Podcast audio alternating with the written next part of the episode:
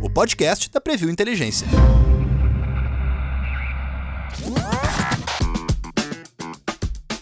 Oi, amigos! Estamos chegando com o segundo episódio do Pensata, um podcast que aborda tópicos contemporâneos sobre comportamento, mercado e sociedade, sempre sob o viés da comunicação, reputação e imagem pública. Eu sou Wagner Dal Bosco, sou jornalista, professor universitário e estou à frente da Preview Inteligência, que edita o Pensata.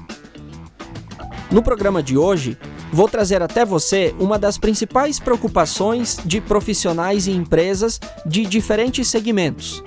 É a construção e a gestão da sua imagem pública. Então, vem comigo!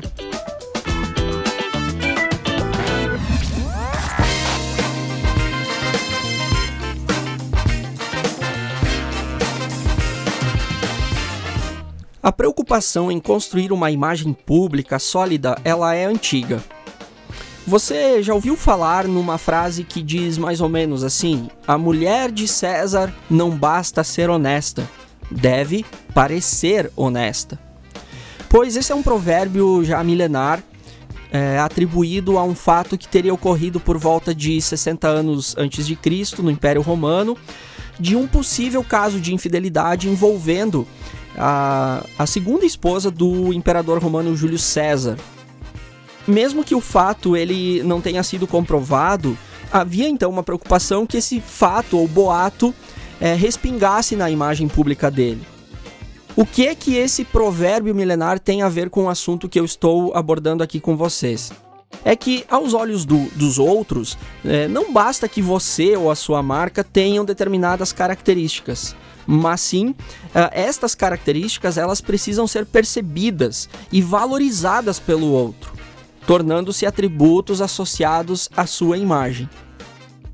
E uh, essa preocupação, ela também povoou o comportamento de líderes e governantes muito tempo depois de Júlio César, antes mesmo uh, das mídias eletrônicas como a gente conhece hoje.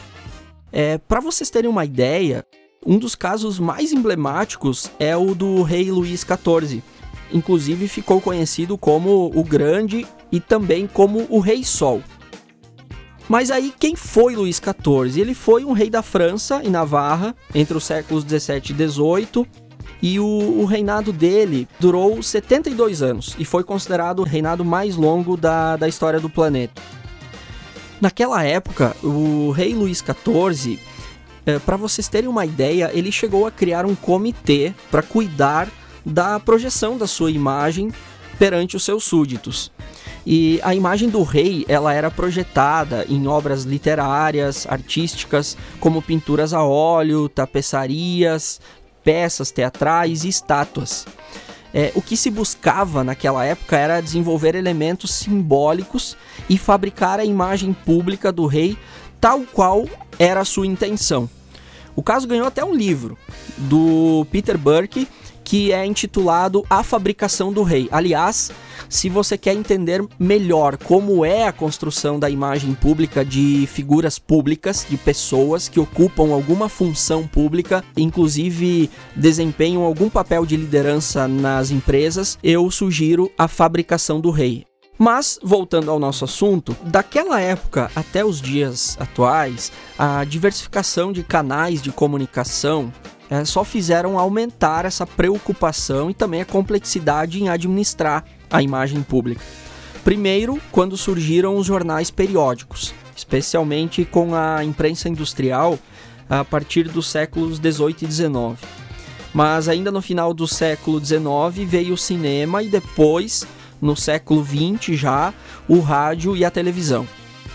Então, projetar e administrar uma imagem na cabeça das pessoas tornava-se um processo cada vez mais complexo. Mas, claro, não tanto quanto hoje. Isso porque até a década de 90 e o início dos anos 2000 predominava no mundo um modelo de comunicação conhecido como de um para todos as marcas exerciam um maior controle sobre a mensagem disseminada. Uh, exercendo uma voz unidirecional intermediada pelas mídias convencionais. Quando eu falo aqui de mídias convencionais, eu estou me referindo ao modelo tradicional de, de jornal, de rádio, de TV, num período pré-internet. Após o surgimento da internet, especialmente da internet 2.0, caracterizada pelos canais interativos, nós então nos inserimos em uma nova era, né? Estamos diante então de um modelo de comunicação que a gente chama de todos para todos. Então a gente sai de um modelo de um para todos e parte para um modelo de todos para todos. Esse novo modelo ele é caracterizado pela interação, pela participação do cidadão que torna-se mais ativo então nesse processo de comunicação e exposição pública das marcas. Ou seja, a, é maior a frequência com que estas marcas, qualquer marca, ela, elas estão sujeitas a crises de imagem e a riscos à sua reputação. É importante que você saiba que essa mudança de paradigma gera uma série de consequências para as marcas. E aqui eu quero compartilhar duas com você. A primeira delas eu entendo ser a mais positiva. É que hoje uma imagem pública ela não pode ser fabricada nos moldes que foi a imagem de Luís XIV ou mesmo de tantos outros líderes, é, figuras públicas em outras épocas da nossa história. É, que eram a imagem ela era baseada em mensagens impositivas ao cidadão. Então, é, a, a, realidade que a gente vive hoje, desse modelo de todos para todos, em que o cidadão ele é mais participativo, né, isso faz com que as marcas e profissionais tenham que ser obrigatoriamente mais verdadeiros. É, sob pena de imagens fabricadas serem facilmente desvendadas e, por consequência, afetarem ainda mais a reputação de uma marca. Então, isso exige das marcas mais atenção e mais verdade no relacionamento com o consumidor. A segunda consequência deste modelo de comunicação é, denominado de todos para todos é que, na medida em que as marcas e profissionais estão mais expostos, agora todos estão sujeitos aos riscos de um ambiente em que todos produzem e distribuem conteúdo sejam os concorrentes, sejam o cidadão consumidor que, antes de buscar um diálogo pacífico e restrito, expõe situações na praça pública das redes digitais. Podem ser uh, informações verdadeiras e bem intencionadas, mas também uh, podem ser boatos e interpretações equivocadas com o intuito de gerar conflito e prejudicar a imagem da marca. Assim como um travesseiro de penas que, chacoalhado ao vento, nós não conseguimos mais juntar todas as penas, uh, ações irresponsáveis e de má fé promovidas nas redes podem tornar a imagem da marca irrecuperável, pelo menos a curto prazo. Então, qual é o problema deste novo e recente contexto? É que, em meio a uma corrida desenfreada pela visibilidade pública, marcas e profissionais se expõem sem necessariamente avaliar quais os limites é, ou mesmo a postura de tamanha exposição em muitos casos. É, a linha entre a nossa vida privada e a vida pública está cada vez mais difícil de identificar. A nossa carreira profissional, a nossa rotina pessoal, por vezes, é, não encontram divisórias em nossa timeline. Se eu perguntar para você agora, o que a sua marca publica nas redes, reflete o que ela é verdadeiramente? E como essa verdade que a sua marca publica impacta na percepção que o mercado e a sociedade têm do seu negócio? Ela fortalece ou fragiliza a imagem da sua marca? Pense sobre isso, é preciso avaliar. O que precisamos entender é o quanto a nossa comunicação diz sobre nós mesmos para os outros e como que isso ocorre.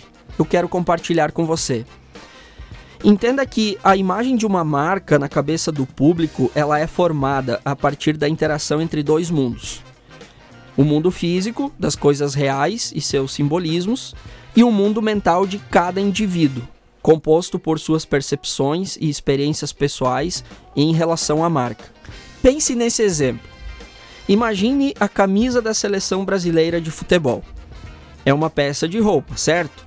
Essa mesma camisa é constituída por um conjunto de elementos simbólicos que representa algo. as cores da bandeira do Brasil, o escudo da CBF, as estrelas estampadas e assim por diante.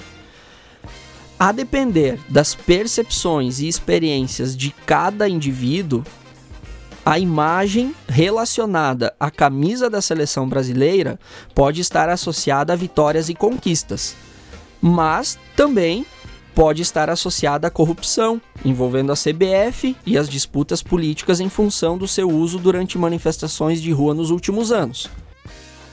Perceba então que profissionalizar a gestão da imagem da marca é estratégico no atual contexto mercadológico e social. Mas tenha clareza também que construir uma imagem pública favorável à marca ou a nós mesmos não depende exclusivamente de nós uma vez que não exercemos controle pleno deste processo.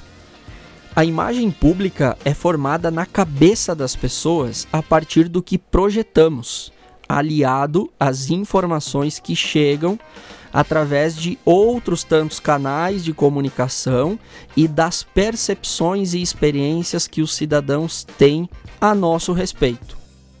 O que precisamos é, é compreender o comportamento dos públicos de interesse da marca, para então orientar condutas e limites da sua exposição e da visibilidade pública.